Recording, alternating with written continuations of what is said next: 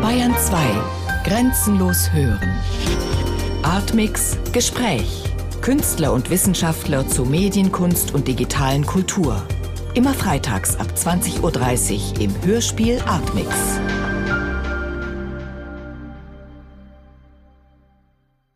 Die Figuren, die bei Ihnen auftauchen, da geht es um Piraten, Musical-Stars, einen Zirkus-Freaks, Damen-Kombos, eine Mongolenprinzessin, Bartfrauen, Revolutionäre und Spießer, Transvestiten, Hawaii-Mädchen, Abenteurerinnen. Also man könnte sagen, so Prototypen und Motive aus einer kollektiven Kultur vielleicht. Wie kommen Sie zu diesen Figuren? Ja, also irgendwann hat sich, glaube ich, für mich selbst vielleicht herausgestellt, äh, so nach, nachdem man ein Övre, was man ja irgendwie ab einem bestimmten Alter einfach hat, wenn man das so etwas aus der Distanz äh, betrachtet, was einem ja durchaus ab und zu auch selber möglich ist, dann äh, hat sich äh, sowas herausgestellt wie eine Kulturgeschichte. Also meine Filme sind eigentlich immer Kulturgeschichten. Geschichten, nicht? Die wirklich so die verschiedenen Schichtungen von Zeiten, von verschiedenen Kulturen, von verschiedenen Konflikten zeigen. Diese äh, Mengenlehre meiner Filme, die Sie da gerade zitiert haben aus diesen sehr unterschiedlichen Figuren. Äh, diese Figuren kommen natürlich in verschiedenen äh, äh Filmen auch vor, aber bei äh, meinem Film Freak Orlando, der nichts weniger unternimmt als äh, eine Geschichte der Menschheit, also in einer Art Miniaturtheater mhm. äh, der Unterdrückung oder auch die Geschichte der Außenseiter und der Verfolgten zu zeigen oder die Geschichte von Minoritäten und Majoritäten und deren konfliktreiche äh, Beziehungen zueinander und Auseinandersetzungen zueinander. Also in diesem Film, das muss ich dazu sagen, das ist in fünf Episoden. Mhm. Da kommen natürlich sehr, sehr unterschiedliche äh, Figuren vor. Freak Orlando von 1981 trägt ja auch den Untertitel Kleines Welttheater in fünf Akten, eben fünf Episoden, fünf verschiedene Zeiten. Vielleicht Welttheater diese Bezeichnung, würden Sie die auch allgemein für Ihr Werk akzeptieren? Also es gibt so einen Ulrike Ottinger Produktion Vorspann, wo man einen Menschen sieht, einen kleinen wüchsigen Menschen, der einen roten Vorhang aufzieht, sozusagen als Einstieg vor dem Film. Ich denke schon. Also ich denke, dass meine äh, Filme äh, einfach nie mit einem kurzen Plot zu erzählen sind. Und äh, deshalb mache ich auch äh, Filme, weil ich glaube, dass der Film, er ist ja ein künstlerisch neueres Medium. Und deshalb denke ich auch ganz besonders geeignet, diese Parallelität von Ereignissen, ja, die ja unterschiedlicher nicht sein könnten, auch zu fassen. Und so verstehe ich auch Film als ein zeitgenössisches Medium, was eben diese unglaublichen Ereignisse, die wir jeden Tag äh, eigentlich verarbeiten müssen oder sollten auch und die eigentlich fast unsere äh, Empfindungskapazitäten sprengen. Und da glaube ich, dass der Film wirklich ein Medium ist, was das fassen kann. Aber es kann es nicht fassen in einem Plot, in einem einfachen Plot. Es kann es eigentlich nur in dieser Parallelität äh, fassen. Und sowas habe ich immer versucht mit dem Film zu machen. Können Sie nochmal sagen, Parallelität, wie sieht das denn aus? Vielleicht auch an einem Beispiel aus einem Ihrer Filme. Ja, nehmen wir vielleicht gerade noch mal den Freak Orlando, weil der einfach so durch die äh, Zeiten, da habe ich äh, äh ja eben auch die äh, Des Orlando genommen. Also gibt es Orlando Furioso, Orlando von Virginia Woolf, also ein Protagonist oder Protagonistin. Diese Romanfigur geht ja, wandert durch die Zeiten und macht Erfahrungen mal als Mann, mal als Frau. Und das ist natürlich für mich sozusagen der oder die ideale Protagonistin, weil man damit sehr viel zeigen kann. Und diese Figur wandert durch diese fünf Episoden immer wieder in Verwandlungen. Gleichzeitig wird aber bei mir das Warenhaus mit seinen verbalen äh, Ritualen, diesen verführerischen Stimmen, die einladen, dieses und jenes zu kaufen, begleitet von irgendwie äh, von Musik, die einem irgendwie so leicht durch das Warenhaus schreiten lässt. Und das würde ich als ein modernes Ritual äh, bezeichnen. Und das Warenhaus. Hab, mhm. Ja, und ich habe das Warenhaus gleichzeitig als einen Tempel genommen in mythologischer Zeit, wo eine Göttin mit ihren sieben Zwergenschustern, also wie diese äh, Schuhbar, wo man sich ganz so Mr. Minute nicht oder so, man sich so ganz schnell seine Absätze machen lässt, wo dann die Zwergenschuster mit der Göttin arbeiten und eine mythologische Aktionswoche eröffnet wird. Also ich spiele immer mit den Mythen und mit dem Neuen. Das ist so etwas, was, glaube ich, sehr typisch ist für meine Filme, nicht? Oder es gibt eine Episode, äh, die das Leben der Freaks äh, zeigt, also in einer Sideshow, in einem Zirkus, wie der berühmte Zirkus, der amerikanische Zirkus Barnum und Bailey, der damals um die Welt gereist ist und genauso in Hamburg wie in Wien war oder Berlin. Äh, und die hatten ja damals diese Sideshows, wo äh, äh, Menschen, die alle Arten von Handicaps hatten oder Deformationen hatten, also von siamesischen Zwillingen über Bartfrauen und sonst was auftraten. Nicht? Und die inszeniere ich dann in einer Berliner Industrielandschaft. Zum Beispiel in Berlin hatten wir ja damals diese großen Kohledepots und äh, die wurden dann bedeckt mit riesigen grünen Planen. Und das sind alles Dinge, mit denen ich immer spiele und wo immer das Vergangene und die Gegenwart so ineinander verschmelzen. Ich kann noch ein Beispiel nennen.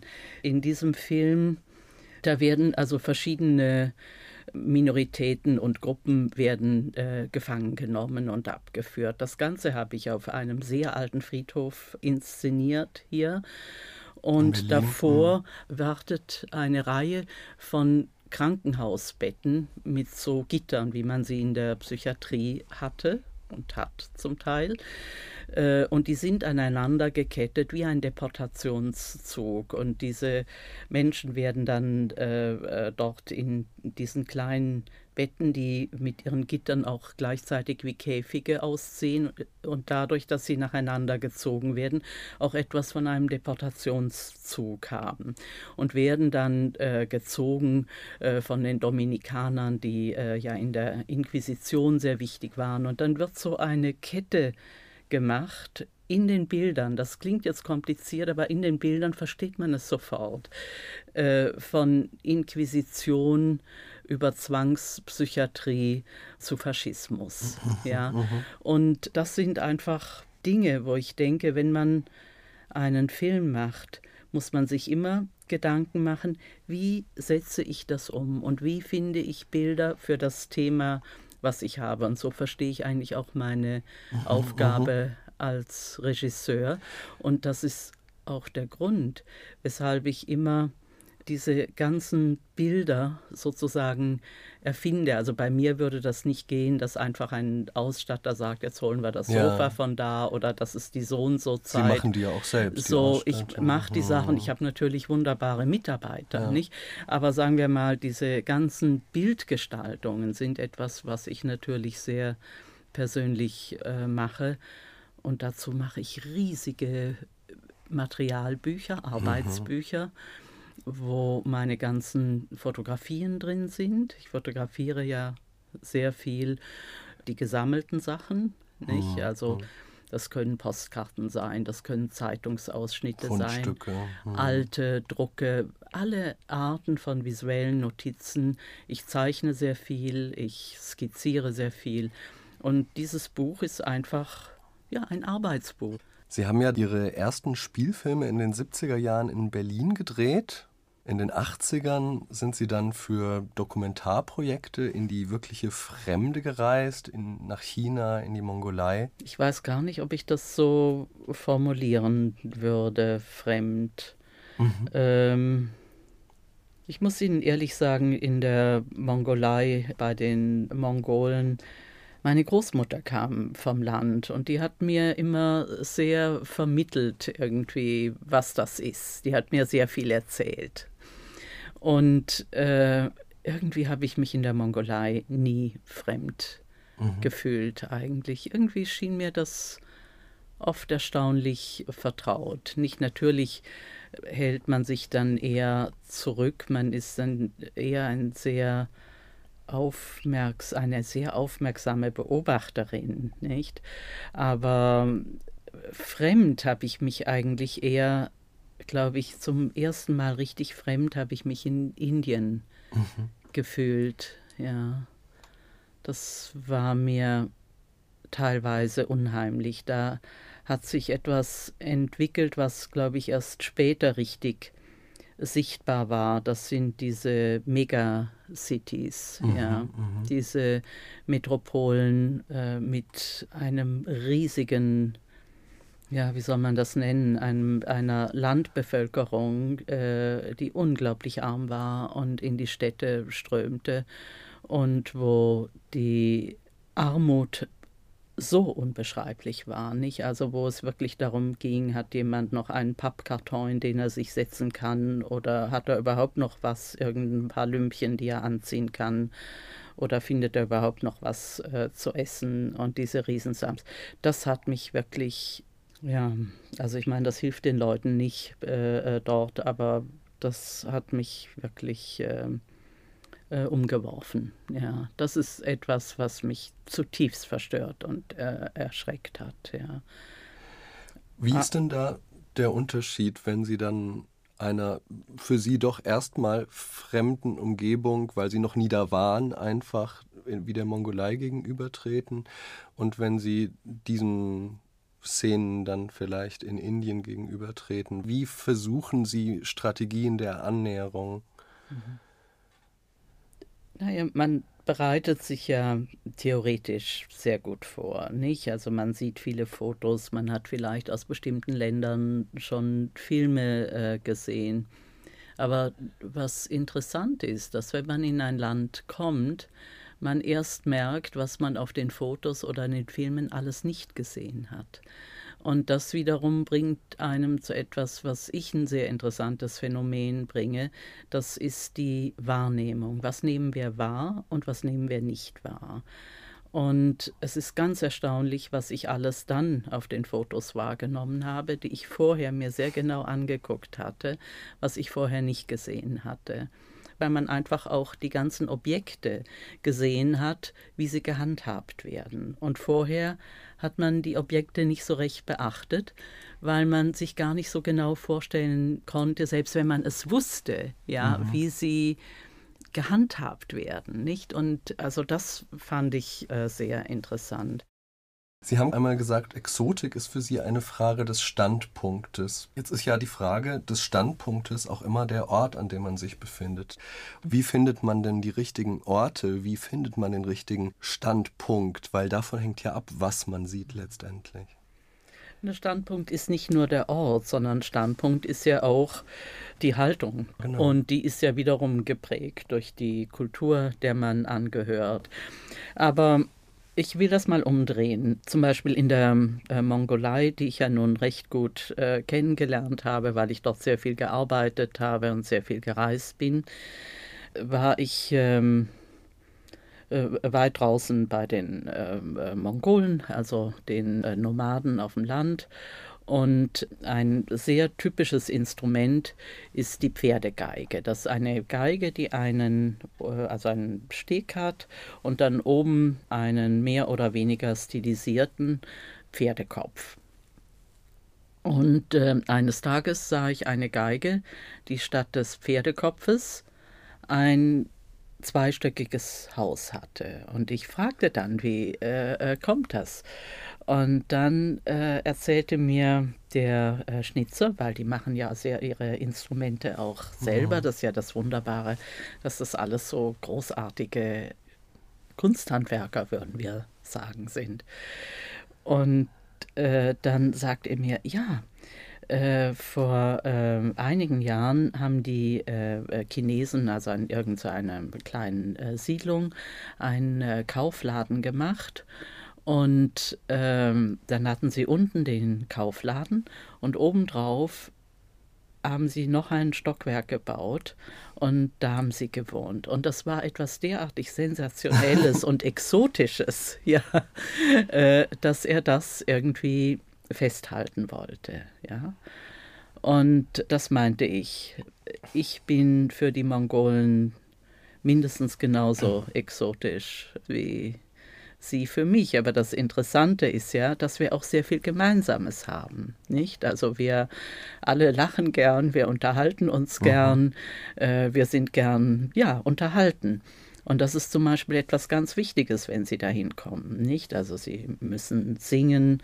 Und da ich aus einem Elternhaus komme, wo sehr viel Musik gemacht wurde, habe ich ein Riesenrepertoire. Mhm.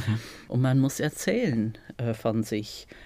Und das Interessante war, dass äh, ich dort, also das geht nicht, dass man, sagen wir mal, da hinkommt, die Kamera auspackt ja. an der Jorte und dann filmt, sondern man begrüßt, man tauscht, äh, man bringt Geschenke mit, man trinkt Tee und dann wird man gefragt, mhm. was man macht, nicht? Und da muss man natürlich erzählen und so und sagen, was man macht und was dann die Mongolen immer sehr äh, gewundert hat, dass ich nicht nur ihre Feste, eben zum Beispiel eine wunderbare Hochzeit äh, dort auch, die gerade stattfand, filmen wollte, sondern eben auch ihren Alltag, ja. Und dann haben sie gelacht und haben gesagt, ja, also wenn wir darüber nachdenken, dann wissen wir zum Schluss, äh, finden wir nicht mal mehr das Atmen normal. Dann wissen wir gar nicht mehr, wie wir atmen sollen oder so nicht oder all die Dinge, die man selbstverständlich tut. Und dann habe ich sie gefragt und habe gesagt, ja, ihr würdet doch auch gerne wissen, wie ich lebe. Nicht? Sagen sie, ja, erzähl. Und habe ich ihnen erzählt, nicht? Und dass ich in einem Haus mit vier Stockwerken wohne und äh, dass bei uns die Leute keine Herden haben, weil die erste Frage ist immer, ist alles gut? Wie geht es ihren Herden? Sind sie irgendwie fett und zufrieden und so weiter? Nicht? Und haben sie mich so angeguckt und haben gesagt, na, sie sehen aber nicht schlecht aus. Das kann doch nicht sein. Sie müssen doch Herden haben haben. Und habe ich gesagt, nein, wir haben keine Herden. Ja, ja, ja. Bei uns gibt es Städte und es gibt das Land, da sind die Herden, aber in den Städten haben die Leute nur Hunde und Katzen zum Vergnügen. Ja. ja. Und das haben sie so, die haben Tränen gelacht, ja, fanden sie so lustig, ja. Und dann wussten sie immer nicht genau, bin ich jetzt eine tolle Märchenerzählerin oder stimmt das, äh, stimmt das, nicht? Und dann haben sie gesagt, ja, ja, wir verstehen, äh, weshalb du auch unser, äh, unser normales Leben äh, filmen wirst. Und dann konnte man das machen, nicht? Und so, aber man muss einen Weg finden immer zu den Menschen und das muss ein Geben und Nehmen sein, ja. nicht? Aber das geht nicht in so einer kalten, funktionalen Geschichte, nicht? Also wenn da irgendein anonymes Fernsehteam hinkäme oh. und sagen wir nur, zeigt mal oder macht mal, das würde nicht funktionieren. Also zumindest würde es nicht solche Filme ergeben wie mein Film Tiger, der wirklich schon ein ziemlich ähm, differenziertes Bild der Kultur mhm. zeigt. Bleiben wir mal bei Taiga von mhm. 1992, ein achtstündiger Dokumentarfilm auf die gleichen mongolischen Stämme, sage ich jetzt mal, oder ähnliche mongolische Stämme, haben sie sich auch eingelassen in einem Spielfilm, Johanna Dark of Mongolia von 1989. Sie haben ein Buch 1993 gemacht, Tiger, eine Reise ins nördliche Reich der Mongolen. Und sie haben ein Hörspiel gemacht 1994, Tiger, Erzählungen aus dem nördlichen Land der Mongolen. Entspricht denn da jedem Werk ein anderes Interesse ihrerseits oder auch eine andere Strategie der Annäherung? Diese Kultur, die ist ja sehr reich. Und ähm, wenn man so ein Thema umkreist, ist es sehr schön, das mit verschiedenen Medien zu tun. Ich habe auch eine große Ausstellung gemacht im äh, Völkerkundemuseum in Zürich. Die ist dann danach auch an verschiedene andere Orte äh, gereist, die ich auch in Kapiteln gemacht habe. Und da war das erste Kapitel bei der Fotoausstellung, das hieß Selbstdarstellungen. Und das ist was sehr Interessantes. Die Mongolen lieben über alles fotografiert zu werden. Und zwar hat meines Erachtens die Fotografie eine äh, Funktion, die Funktion übernommen der äh, Figuren, die vorher durch Holz und äh, Fasern mhm. hergestellt wurden. Und zwar hat die Familie sich immer unter den Schutz der Ahnen mhm. gestellt. Also die ganze, äh, wenn man Schamanismus als eine, ist ja nicht in ähm, ist ja eine, eine sehr frühe äh, äh, äh, Religion. Und der nördliche Teil der Jurte ist der vornehme Teil. Und da waren eben früher, ich habe es zum Teil auch noch gesehen, Jurtenvater und Jurtenmutter als Figuren mhm. oben. Äh, inzwischen hat man gemalte Fotos. Also wichtig ist auch, dass man die Fotos immer ein bisschen verändert. Das ist mhm. also nicht nur, dass das die frühere Technik war, wo man Fotos kolorierte, ja. sondern es hat, glaube ich, auch damit zu tun, dass man persönlich etwas damit noch anfängt. Und äh, da wurden, hat man sich selbst dann unter die Fotos der Ahnen mhm, gesetzt, mhm. mit Fotos. Also all die Jurten, die ich besuchte, wenn ich nur zwei, drei Tage da war, kamen von weit her Familien angereist, nur um sich fotografieren mhm, zu mhm. lassen. Mit einer Polaroid-Kamera dann. Ja, und das war ganz, ganz äh, mhm. wichtig, nicht?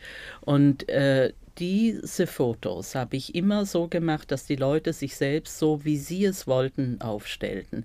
Und das war ganz entscheidend. Also sie haben sich dann vor den Delgachan, also ihren heiligen Berg, gestellt im Hintergrund oder äh, vor die weiße Hochzeitsjurte. Und zwar genau in der Kombination, wie sie das wollten.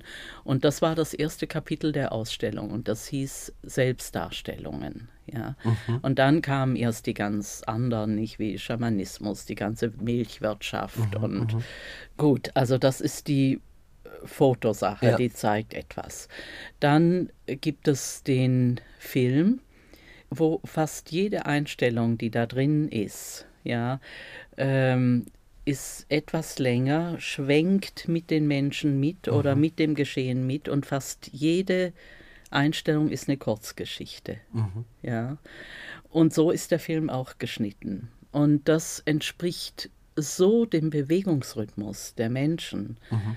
Und das war einfach, ich habe das intuitiv so gemacht, ja. Und ich glaube, es war einfach die genau adäquate Form dafür. Dann im Film hört man natürlich ganz wunderbar die Originaltöne. Also ich habe nicht, was man ja aus manchen ethnografischen Filmen kennt, dass dann um eine schöne, ruhige Landschaft für uns ähm, äh, sozusagen uns näher zu bringen, ja, äh, dann irgendeine elektronische Musik mhm. äh, verwendet wird, sondern ich habe wirklich die Geräusche der Gegend genommen. Und die sind, diese Originaltöne dort sind einfach fantastisch. Ich finde, jeder Ort erschließt sich auch über die Töne. Ja? Ein Wind in Lärchenwäldern ist etwas ganz anderes als ein Wind in einem Laubwald. Ja. Mhm. Und ich denke, jeder Ort hat seine eigenen Töne.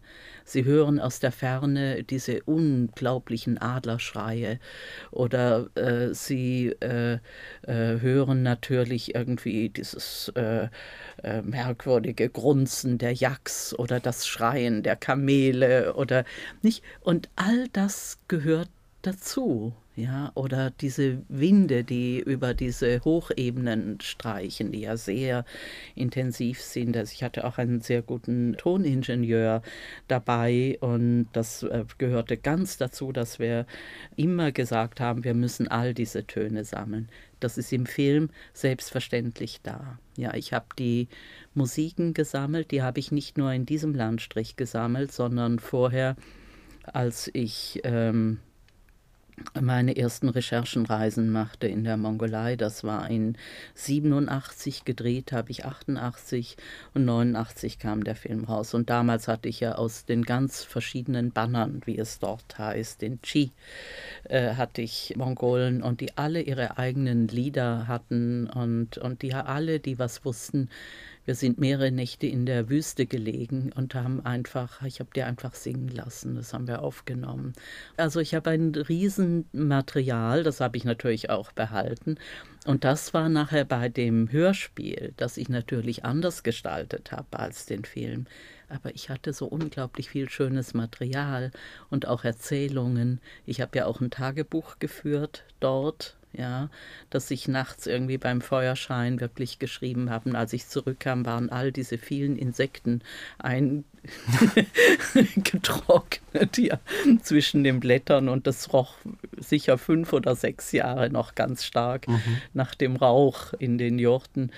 Also das war was Unglaubliches. Im Hörspiel habe ich das mehr nach meinem Tagebuch äh, gemacht, aber dann natürlich hatte ich all diese wunderschönen Töne, die Naturtöne, die Schamanin natürlich mit, ich habe ja zwei schamanistische Seancen aufgenommen, die dauern ja so an die sechs Stunden, gehen die ganze Nacht und ich hatte die Töne ganz, habe dort natürlich nur äh, Teile genommen, ist ja klar.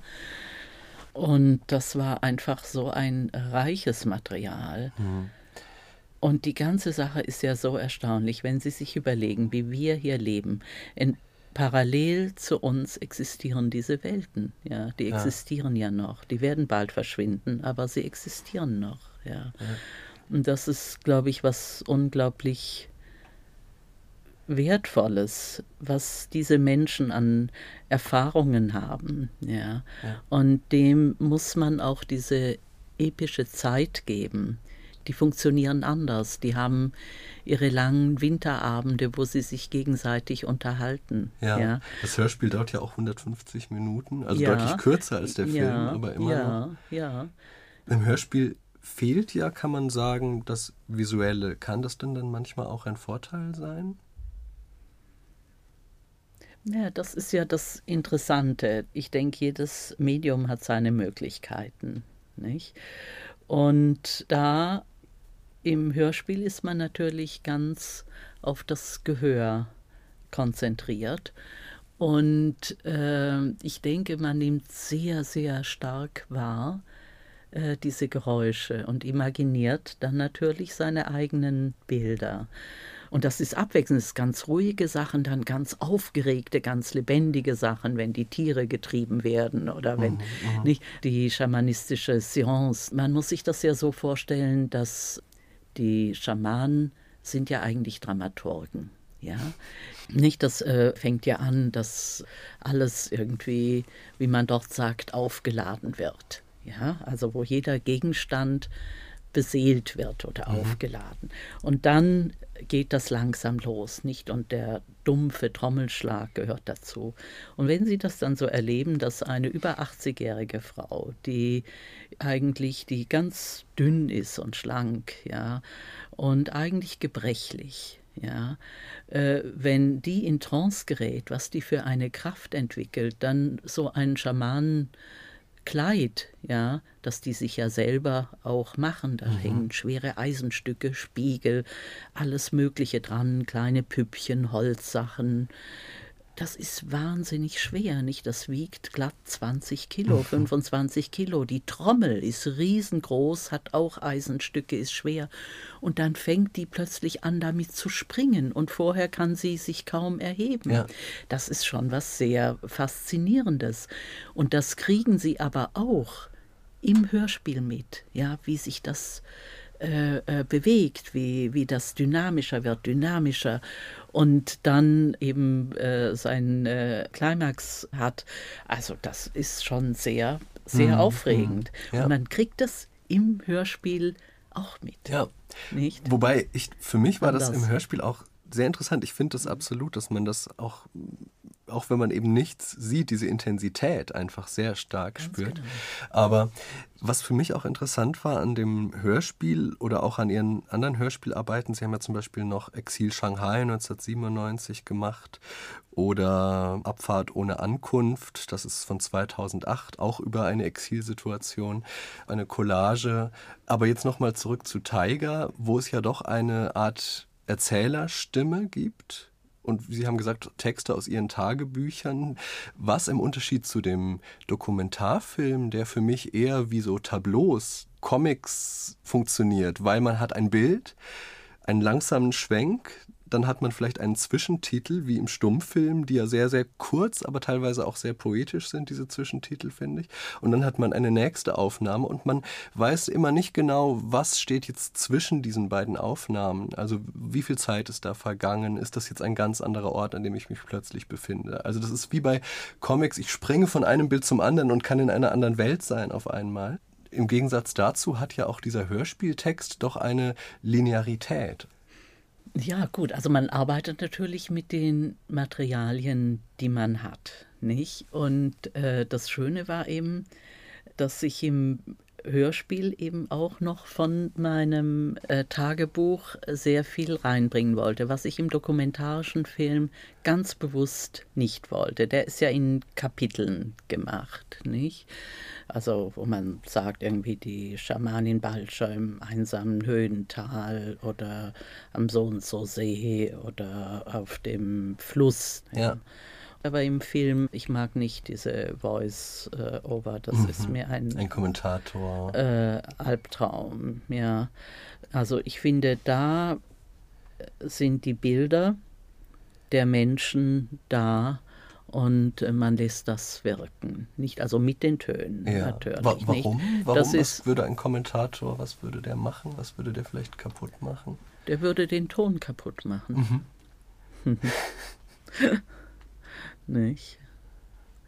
Und äh, wenn ich etwas sehe, dann will ich das auch hören, also in dieser Art von äh, Dokumentation.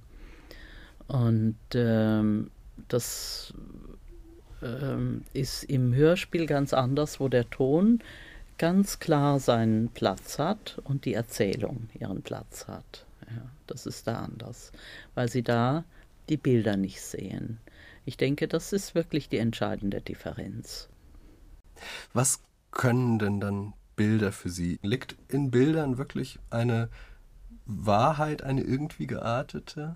Das kommt darauf an, wie man die Dinge zeigt. Man kann die Sachen völlig verdrehen und unwahr machen und man kann sie auch zeigen.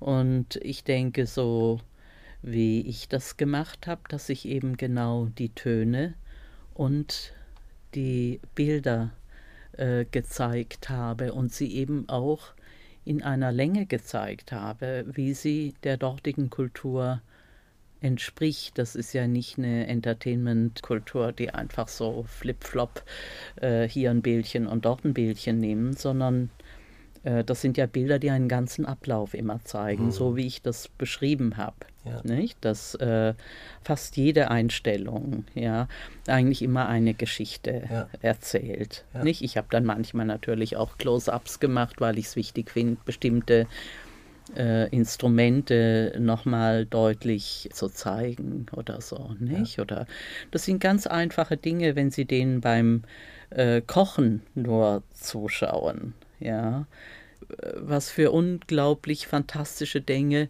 äh, Menschen früher geleistet haben, ohne diese ganzen technischen Hilfsmittel, mm, von denen wir heute glauben, dass wir nicht mehr darauf verzichten können. Ja.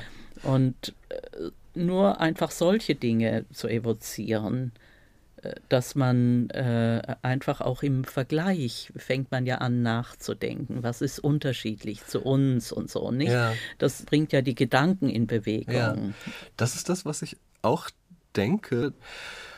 Sie zeigen ja diese Materialität der Dinge wunderschön und sehr genau. Und letztlich ist das ja auch so eine Materialität, wenn Sie da selbst stehen mit dieser Kamera und wahrscheinlich unglaublich vielen Dosen 16 mm Film, der ja immer nur für elf Minuten reicht, im Gepäck. Also, also auch eine materielle Anstrengung, so einen Film überhaupt zu machen, das alles dahin zu bekommen. Das kann man sich gar nicht vorstellen, wie wir dort gereist sind, nicht? Also wir äh, hatten von einer alten Wandertheatergruppe, äh, die aber schon lange nicht mehr unterwegs waren, haben wir schließlich einen Wagen bekommen nach vielen Bemühungen. Und äh, dann äh, die Reifen, bevor wir losgingen, waren eigentlich nicht mehr existent. Es waren nur noch ein paar Fetzen auf Felgen. Und die wurden dann wieder gerundet mit geknoteten Tierdärmen. Mhm. Und äh, so sind wir dann losgefahren, nicht? Oder die Bremsflüssigkeit wurde ich dann gefragt, ja, ob ich Seife hätte. Ich sagte ja. Dann habe ich ihnen so ein Stück Seifen, äh, haben sie runtergeschnitten und dann äh, hat man das verdünnt und das war dann die Bremsflüssigkeit. Mhm. Oder so ging das weiter, nicht? Oder äh, dann die Achse wurde äh, geschient, also wie bei einem gebrochenen Bein mit einem äh, Stück Holz. und dann ging es los. Aber in vielen Gegenden konnten wir, mussten wir die Sachen auf die Hacks packen oder auf die Kamele oder auf die ja. Rentiere. Ja. Wir hatten ja am Anfang gesprochen über diese Freaks, über die Außenseiter und über Exotik, wo man ja auch sozusagen etwas, was erstmal am Rande steht, was normalerweise unsichtbar bleibt, am Rande der Gesellschaft oder am Rande der uns bekannten Welt, ins Licht holt in irgendeiner Art und Weise. Und in dem Moment entsteht ja die Frage, wie, wie mache ich das? Und gerade wenn man sich die heutigen Medien anguckt, ähm, wo Exotik ja oft einfach ein Verkaufsargument ist, wo es quasi darum geht, je exotischer, je abseitiger, desto besser verkauft es sich, weil es einfach Sensationen erzeugt. Und Sie haben ja so ein Gegenbild dazu quasi. Auch dieser Jahrmarkt wäre so eine Art Gegenbild. Sie haben auch einen Film über den Prater in Wien gemacht vor wenigen Jahren. Was können diese Bilder erreichen, indem sie dieses sonst Abseitige ins Rampenlicht holen? Ja, man kann natürlich alles missbrauchen, nicht? Und das äh, äh, wird ja heute unterm äh, Diktat des Kommerziellen auch äh, fast ausschließlich getan. Ähm, aber für mich sind die Mongolen überhaupt keine Außenseiter. Die führen einfach ein ganz normales äh, Leben. Aus die unserer sind, Sicht, meine ich. Die sind äh, Selbstversorger und werden aber mehr und mehr zu Außenseitern gemacht durch eine ähm, Politik, äh, die natürlich ähm, nicht möchte, äh, dass es diese unabhängigen Formen des Lebens weitergibt. Aber es äh, äh ist ja ein großer Unterschied. Jetzt äh, gehen wir also jetzt nicht die Mongolen, sondern also in meinen anderen Themen es gibt ja immer wieder Gruppierungen, die von der Gesellschaft zu Außenseitern gemacht werden. Nicht? Und mir ging es eigentlich in meinen Filmen immer viel eher darum, diese konfliktträchtigen Beziehungen zwischen Minoritäten und Majoritäten, das verschiebt sich ja manchmal auch in der Weltgeschichte. Nicht? die sichtbar zu machen. Was passiert da eigentlich immer? Nicht, was werden da für Modelle entwickelt und so nicht. Es gibt ja wunderbare alte dramaturgische äh, Modelle. Es gibt das Modell der Prozession mit den Stationen was heute sehr verpönt ist in der ganzen äh, neuen dramaturgischen äh, Richtung, ist das also so ungefähr, das ist sowas von Baba, das darf man gar nicht. Nicht andererseits ist äh, äh gerade diese Stationendramaturgie äh, ja etwas, was sehr alt ist. Und was von erstaunlich vielen Menschen, ohne dass sie sich dessen bewusst sind, akzeptiert wird, weil das etwas in ihnen anspricht, berührt wo sie vielleicht selber gar nicht wissen, äh, äh, was es ist. Aber es ist etwas, was ganz verständlich ist, weil es folgt auch eigentlich einem Lebensrhythmus. Auch unser Leben verläuft ja in Stationen, in verschiedenen, in glücklichen, in unglücklichen, äh, im Älterwerden. Und dann gibt es eben diese sehr, also wie ich finde, sehr spannenden Modelle, die man eben auch wirklich sehr aktualisieren kann, nicht? Weil sie offen sind für alles und gleichzeitig den Dingen eine Struktur verleihen, was man ja immer braucht. Ja. Nicht, wenn man etwas macht, muss man sich ja auch einfach überlegen, wie füge ich diese Dinge, die überall entfleuchen wollen und auseinanderdrängen, zusammen. Nicht, wie bringe ich die in ein Buch, ein Bild, einen Film, was auch immer. Ja. ja? Wie findet Ihre Annäherung an das in Anführungsstrichen exotische statt, die es sozusagen nicht ähm, ausbeutet, jetzt mal ganz platt gesagt? Ja, das liegt daran, dass ich die Landschaften, die Menschen sprechen lasse, mit ihrem Rhythmus und mit dem, was ihnen eigen ist. Und dass sie nicht ihre eigene Sicht da oder ähm, es ist eher eine Sache der Form, ihre eigene Form dem aufoktroyieren. Also sie können das nicht so äh, filmen in einem wilden äh, äh Zusammenschnitt. Ja kommen wir zum Schluss auch nochmal auf diesen Begriff Imagination, der ja bei Ihnen ganz wichtig ist, auf diesen Zusammenstoß von Realität und Imagination und auf diese Frage aus dem Film Johanna Dark of Mongolia, muss die Imagination die Begegnung mit der Realität scheuen oder lieben sich beide? Wie ist das, wenn man sich jetzt mit Hilfe der Imagination mit diesem Exotischen auseinandersetzt? Zum Beispiel wie wir am Anfang gehabt haben, in Freak Orlando, wo ja auch diese Randgruppen Bartfrauen etwas Exotisches natürlich für uns haben. Wie finden Sie da den Rhythmus, der diesen Leuten das ihnen eigene lässt? Ganz unterschiedlich.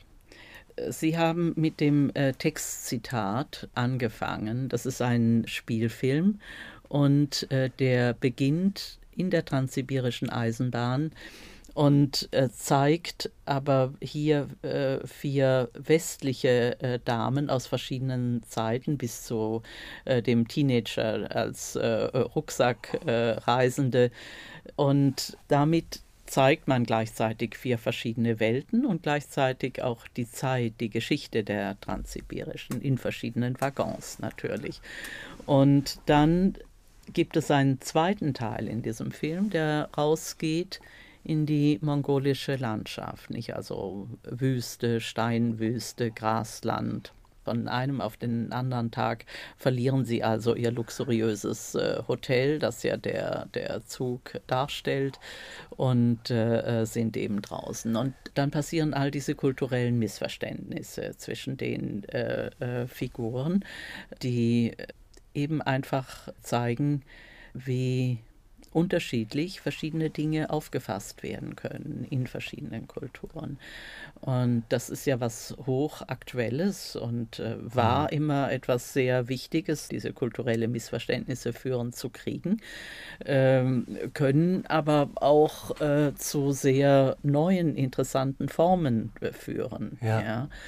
Das ist ja jetzt doch noch mal ihre Imagination letztlich, die sich in Freak Orlando den gesellschaftlichen Exoten annähert, in Johanna Dark of Mongolia den aus unserer Sicht jetzt ähm, geografischen Exoten.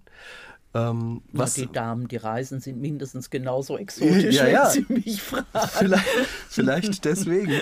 Was, was für eine Art von Form, Sie sagen ja oft auch eine dramaturgische Form, muss denn diese Imagination finden, um diesen Außenseitern, diesen Exoten trotzdem eine Stimme zu geben?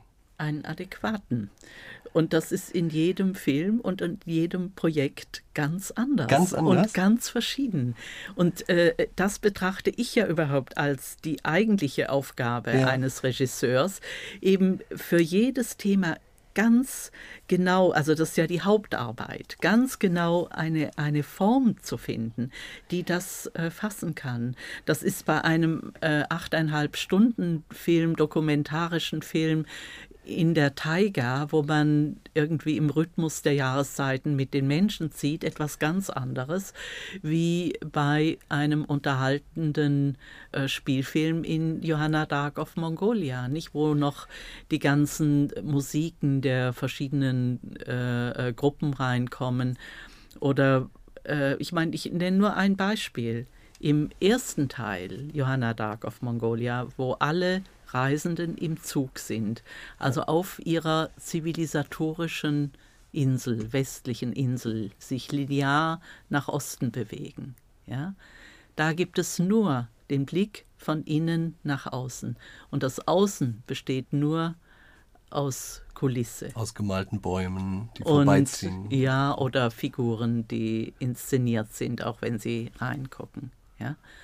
Und weil es nur mit der Fantasie der Menschen zu tun hat. Und der ganze Film beginnt ja auch mit dem Dialog von Lady Windermere, die eben genau äh, das absteckt. Was ist das zwischen Realität und Fantasie? Was ist das da eigentlich? Was passiert da eigentlich? Gehen die zusammen? Äh, bekämpfen die sich? Oder wenn sie sich begegnen, was passiert da? Ja. Und das gibt den Ton des ganzen Films an und die Reflexion des ganzen Films. Und im zweiten Teil, wo die westlichen äh, Herrschaften dann ihre sichere Insel verloren haben und sich dem, was anders ist, aussetzen müssen, aber mindestens genauso exotisch äh, für die Mongolen sind wie die Mongolen für sie. Ja, da passiert dann etwas ganz anderes. Und in diesem Film ist das natürlich auch gespeist durch die vielen Erfahrungen, die ich auf meinen vielen Vorbereitungsreisen gemacht Mhm, habe. wo, wo ihre Imagination sich wahrscheinlich entzündet hat. auch, so ist es. Und so konnte ich auch äh, diesen Film mit sehr vielen Details anreichern. Nicht? Ist Imagination hilfreich? Oh ja, natürlich. Die macht uns ja auch aus. Und ich denke, die Imagination ist auf eine Weise fast so real oder genauso real oder ist auch eine Realität wie äh, äh, das andere. Oder sie lässt uns auch das andere wahrnehmen in einer bestimmten Weise.